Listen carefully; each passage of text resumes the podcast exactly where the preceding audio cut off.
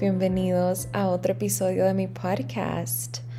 Si es tu primera vez aquí, bienvenido, bienvenida y si has estado aquí antes, gracias por regresar. Yo soy Elena, tu host, psicóloga y coach en nutrición integral y este es mi podcast, un espacio creado para inspirarte, motivarte y acercarte a tu mejor versión. La verdad, ya han pasado un par de semanas que llevo sin grabar. El episodio de hoy es mini, pero es profundo, son las 11 de la noche, pero me llegó esta intuición de grabar, así que aquí estoy. Y la verdad es que yo soy muy así, muy del momento y de la hora.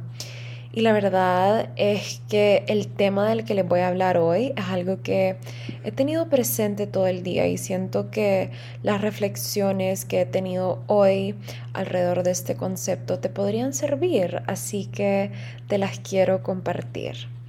Hoy quiero hablarles de paz interior. Hace poco en un QA alguien me preguntó, hay una persona en mi vida, me dijo, que me está quitando mi paz interior. ¿Qué hago?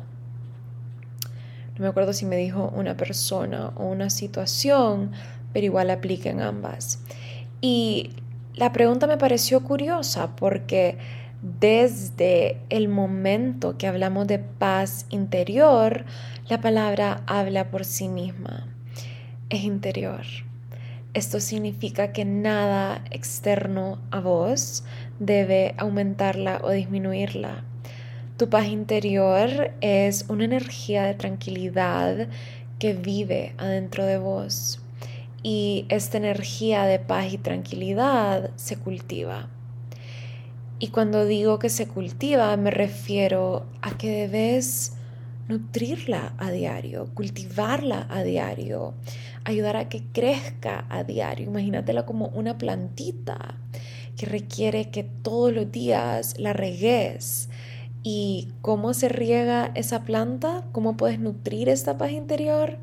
A través de todas tus prácticas diarias. Estando más presente, respirando más profundo, meditando, estando más en el silencio. El silencio es tan poderoso estando consciente de tus pensamientos.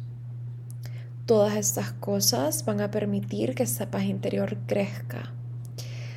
Justo hoy estuve en una situación que me sacó un poquito de onda y me dije a mí misma, en verdad siento que esta situación me está robando mi paz interior.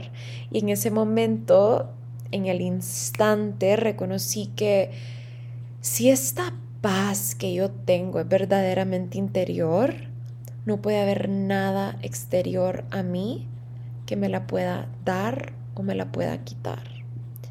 Así que amigos, estoy aquí para decirles que la paz interior comienza en el momento que elegimos no permitir que otra persona o otro evento o cualquier cosa exterior a nosotros controle nuestras emociones. ¿Qué hice? Me metí a bañar y mientras me caía el agua en el cuerpo comencé a repetir en voz alta este mantra.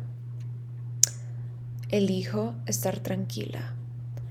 Mi paz es interior. Nada externo a mí me la puede dar o quitar. Elijo estar tranquila. Mi paz es interior. Nada externo a mí me la puede dar o quitar. Y solo me quedé así como por cinco minutos mientras me caía el agua, realmente conectando con mis palabras. Y salí de ese baño con tanta paz interior. Y verdaderamente siento que ahora en día tener, tener paz interior es literalmente el éxito más grande.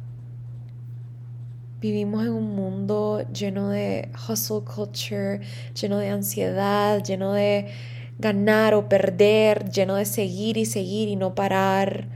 Vivimos sumamente estimulados, ya sea por las redes sociales, por emociones, por noticias. Ahora es muy fácil estresarnos, Es muy fácil preocuparnos, distraernos, deprimirnos. Así que vamos a repetir ese mantra en voz alta. Elijo estar tranquilo o tranquila.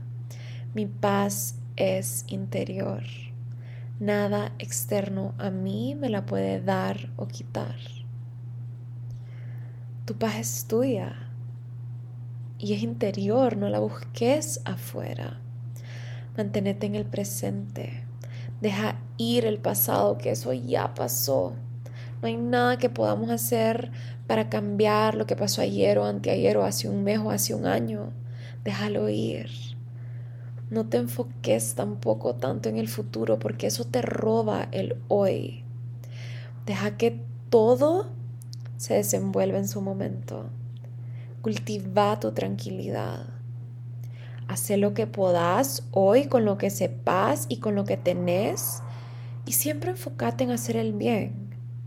Enfócate en que todo lo que hagas, penses y sintas hoy extienda esa paz interior que vive adentro de vos.